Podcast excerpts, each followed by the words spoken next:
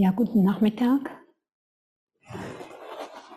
Ähm, ich ähm, möchte eigentlich mehr ein Gespräch mit uns haben und deshalb habe ich auch diesen leeren Platz da neben mir.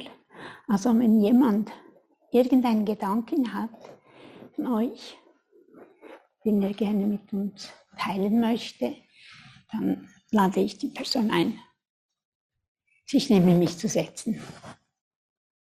Weil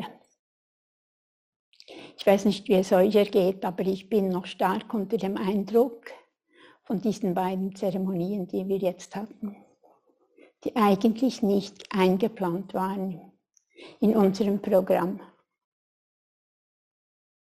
Es ist einfach das Leben, das die Geschichten schreibt.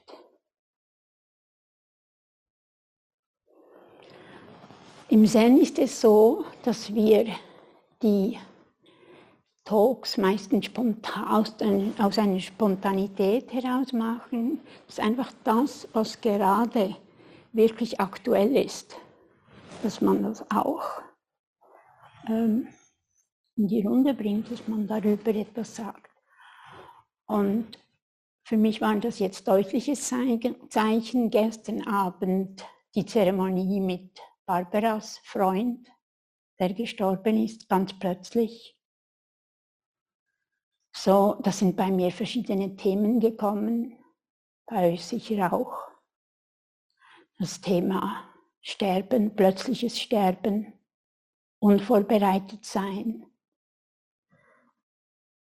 Eine, äh, man muss einfach loslassen. Und wollte einander eigentlich noch sehen. Nebeneinander, die Telefonate sind nebeneinander vorbeigegangen. So dieses sich nicht treffen. Und dann auch das Getriebensein, das wir kennen in unserer Gesellschaft. Nicht hinschauen, dass es uns allen einmal so gehen wird. So. Aber auch so diese Schwierigkeiten unserer Gesellschaft im Umgang mit Tod und Sterben. Und dann auch dieses Kind. Das Kind, das eine enge Beziehung hatte zu diesem Menschen und das Kind musste einfach so loslassen. Ungewollt. Wir haben äh, in dieser Praxisperiode mehrere Mal über Loslassen und Annehmen gesprochen. Loslassen, ich habe davon gesprochen, dass man auf verschiedene Weisen loslassen kann. Nicht die Hand ausstrecken, lasse ich los. Aber ich kann auch etwas fallen lassen. Und ich kann es wegschieben. Alles verschiedene Möglichkeiten zum Thema Loslassen. Und als wir uns auf die Praxisperiode vorbereitet haben, hat Ursula gesagt, ja, aber vor dem Loslassen kommt doch das Annehmen.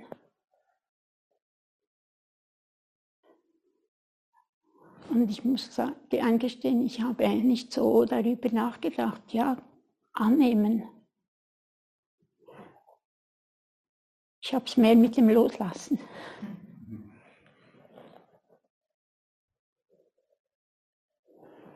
Weil wir nehmen so viel an im Leben, so vieles, das uns einfach mitgegeben wird. Und wenn wir auch hier auf den Berg kommen, dann haben wir einen Rucksack voller Sachen, die wir angenommen haben. Und ich glaube einfach, es geht vor allem ums Loslassen. Das ist unsere Übung.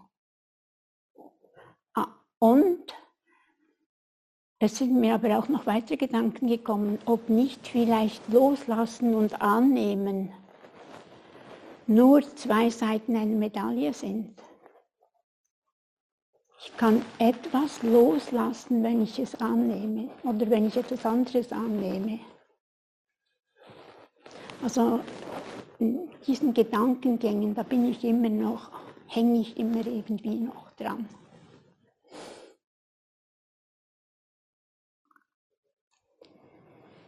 Wir haben für diese Praxisperiode haben wir äh, das Thema gewählt, Erwachen im Alltag. Und eigentlich ist es genau das, was wir jetzt erleben. Also auch heute mit dieser Zeremonie unten bei der Schwester. So ganz anders und doch auch so wahrhaftig.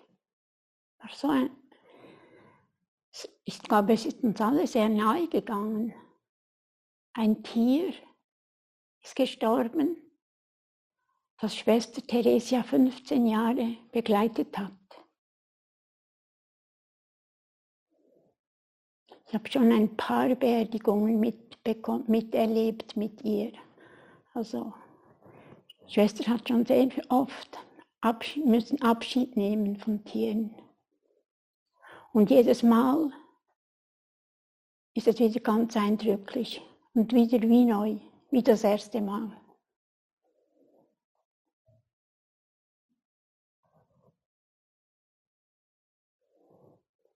Und es, wie sie gesagt hat, die Natur ist im Moment auch im Schweigen, ist eigentlich auch so. Es passt ein bisschen wie tot. Alles ist still und doch im Verborgenen, im Verborgenen wächst schon wieder das Neue. Bereitet sich schon wieder der Frühling vor. Und ich denke, das erleben wir hier oben sehr deutlich mit der Natur.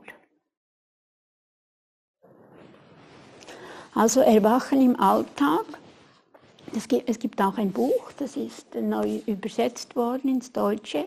Es ist äh, geschrieben worden von Yves Mionen Marco, das war die Frau von Bernie Glassman, die nicht bekannt ist, und Wendy Egiokuna Kau.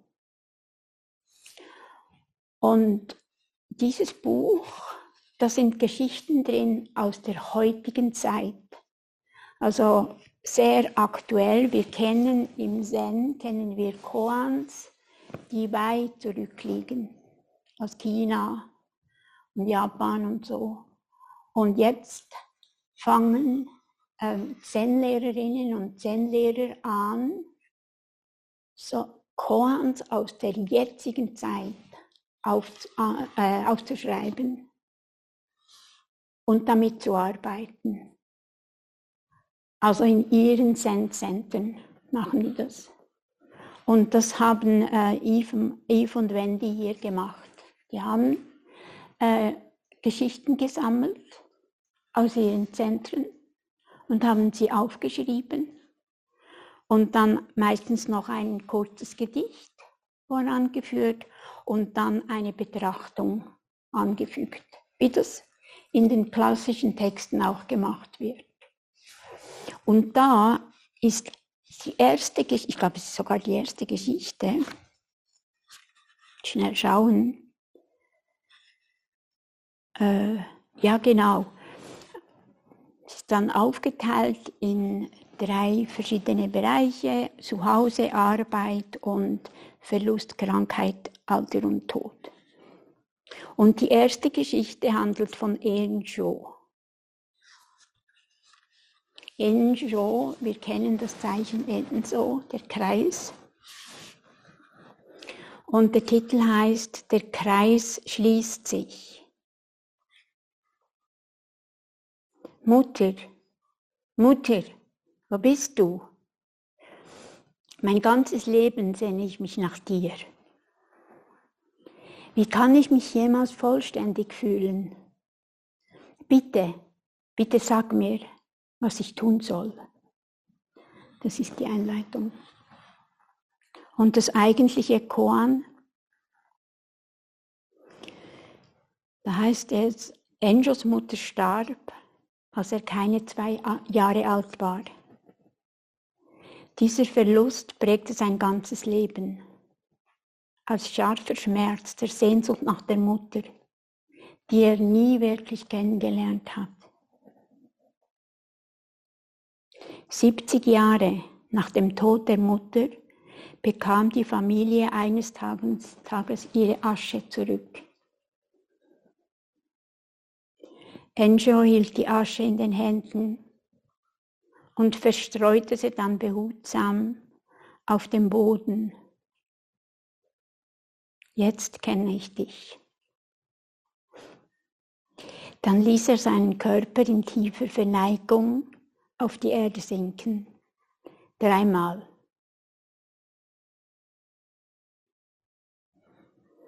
Das ist das Koan.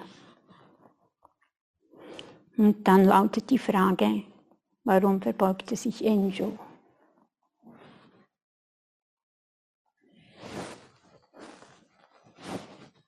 Das ist die Geschichte und ähm, dann die Betrachtung dazu.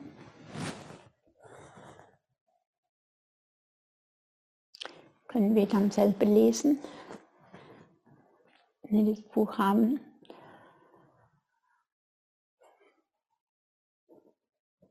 ein Mensch 70 Jahre lang leidet, er hat seine Mutter kaum gekannt, zwei Jahren, aber er hat sie sein ganzes Leben lang vermisst. Ein Kind, das seine Eltern oder ein Elternteil hingeben muss, ohne dass er wirklich will, das ist das war sein Thema. Das ist eine Verletzung im frühkindlichen Alter, ist dann passiert. Als ich das gelesen habe, ist mir dann auch ein Film in äh, Erinnerung gekommen. Ich weiß nicht, ob einige von Ihnen den kennen. Das ist der Film äh, als Bodhidharma in den Orient auswanderte. Er ist 1989 prämiert worden, koreanischer Film, und handelt von drei Mönchen auf einem Berg, in einem Tempel. Und da ist ein alter Meister, ein kleines Waisenkind und ein Mönch, der die Erleuchtung sucht, ein junger Novize.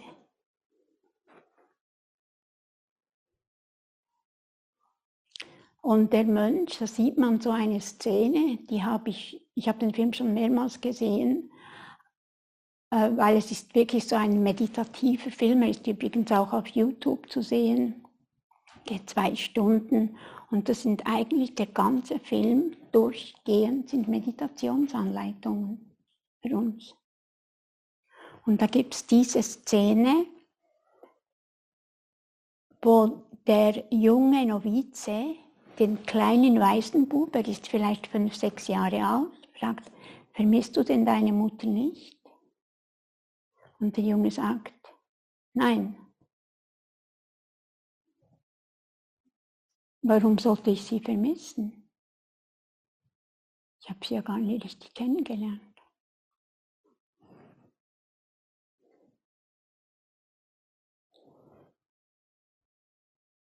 Und dann sieht man im Film, das fand ich eben auch noch, finde ich ganz spannend, man sieht dann, wie, sie, wie die beiden ein Feuer anzünden, aus einem, einem Ofen heizen.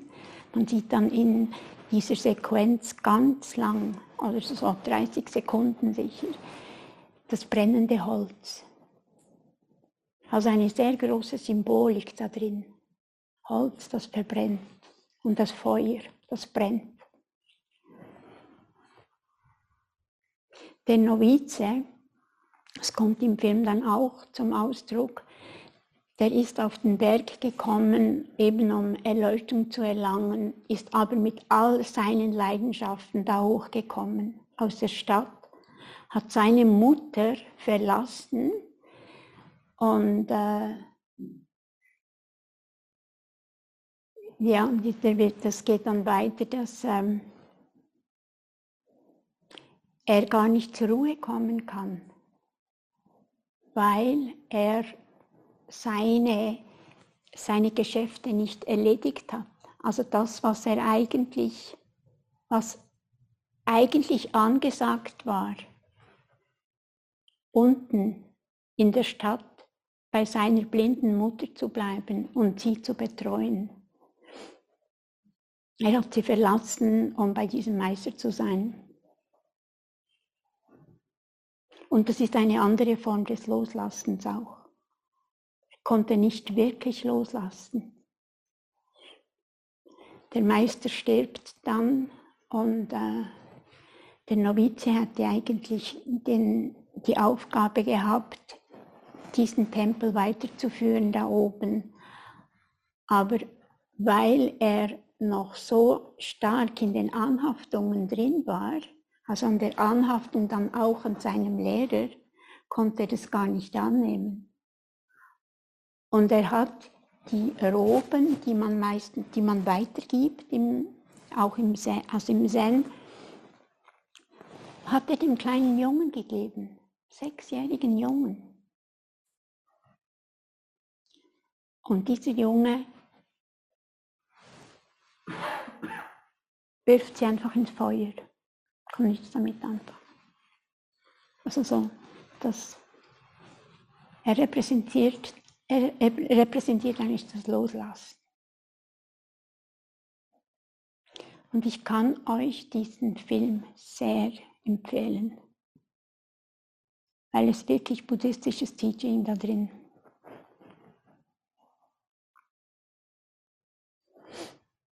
Mir ist dann auch Meister Dogen in den Sinn gekommen.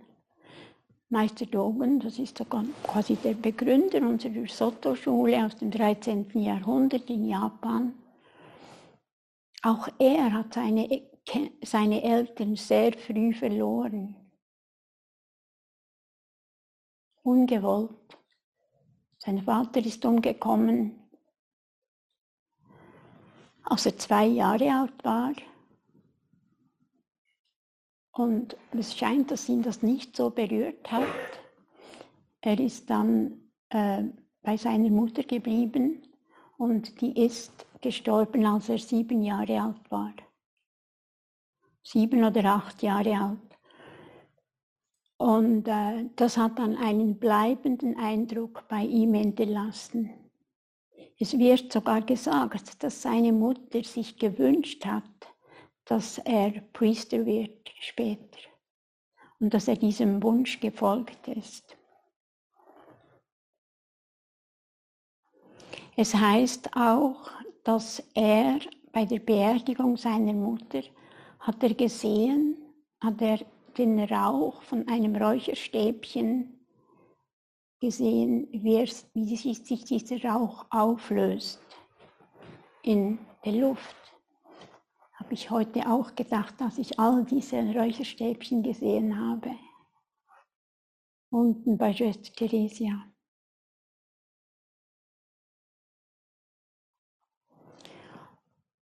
Und bei Dogen hat das äh, Fragen zur Vergänglichkeit aufgelöst, ausgelöst bei ihm.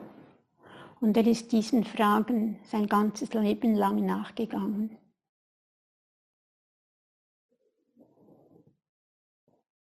Und der Auslöser war die Beziehung zu seiner Mutter.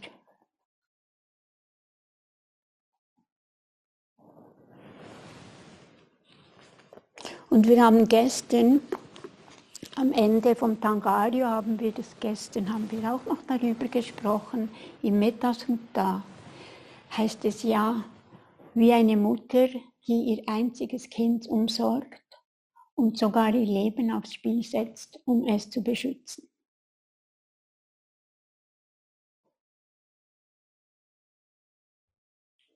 Also auch diese Gedanken sind mir so in den Sinn gekommen, jetzt im Zusammenhang mit, mit diesen beiden Zeremonien.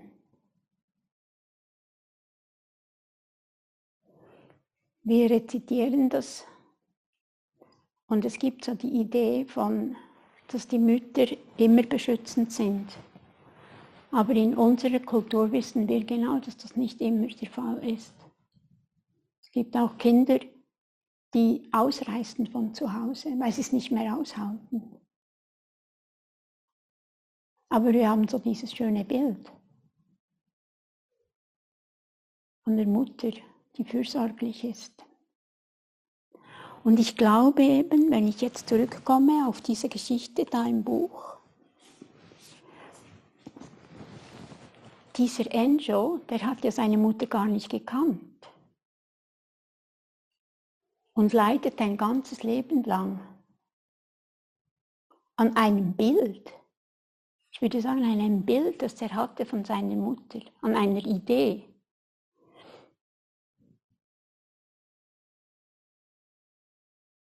Sein Lehrer sagt ihm aber, ähm, er hat ihm den Namen gegeben, Ensho, der vollkommene Kreis, sagt ihm, ja, aber das gehört auch dazu. Du bist das Ganze. Du bist auch dieses Leiden.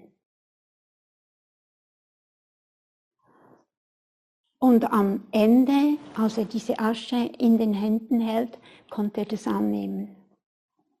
Konnte er annehmen, dass das sein Leben ist. Und vielleicht hat er auch etwas von Vergänglichkeit, von Werden und Vergehen verstanden.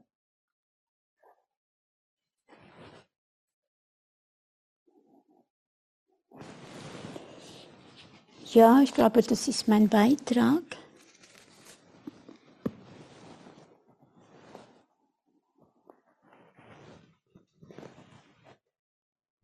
Vielleicht kommen von euch noch Gedanken zu diesen beiden Zeremonien. Sonst würde ich hier abschließen. Amarana? Ja, bezüglich ähm, habe ich mir jetzt Gedanken gekommen bezüglich Loslassen, Annehmen.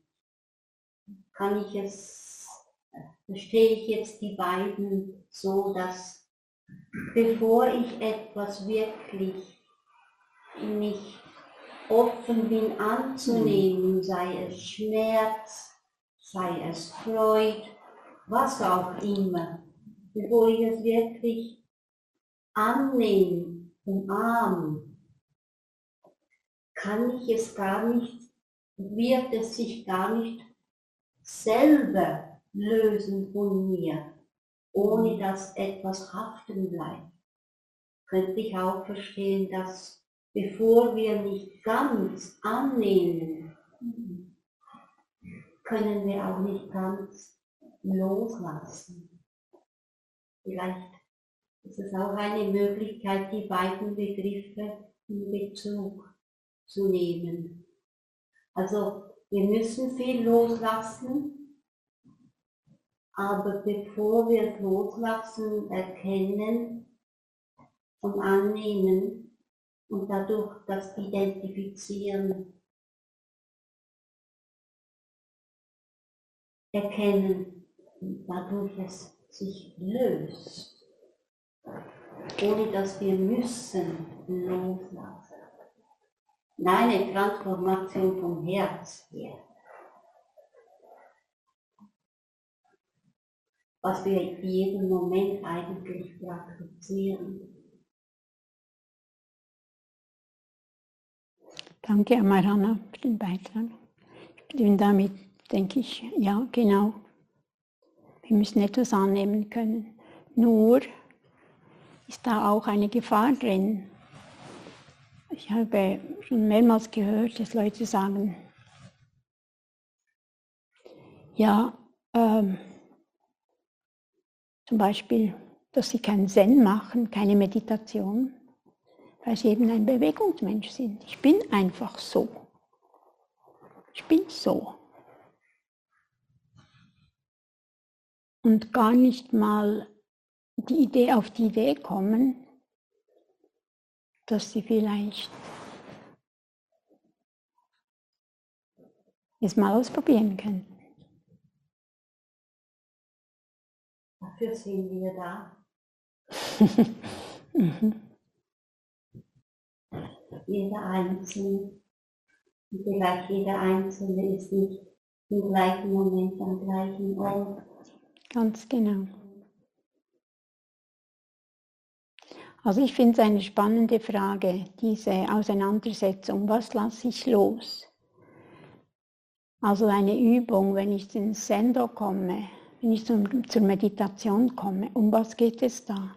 Was kann ich loslassen? Was kann ich nicht loslassen vielleicht auch? An was hänge ich noch? Und vieles, vielfach ist, sind es ja unbewusste Dinge, an denen man noch hängt. Und wenn man alles loslassen will, also das Letzte, was ganz schwierig ist, ist, sein Leben loszulassen. Ich glaube, das ist eine der schwierigsten Aufgaben. Und ich glaube auch, dass wir hier die Gelegenheit haben, immer ein bisschen mehr loszulassen von dem, was wir so krampfhaft festhalten. Ich glaube, dass das die Übung ist.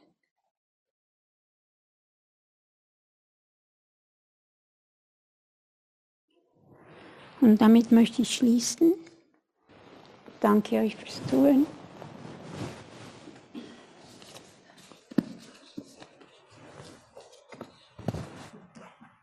Wir stehen auf und ich mache noch eine Niederwerfung.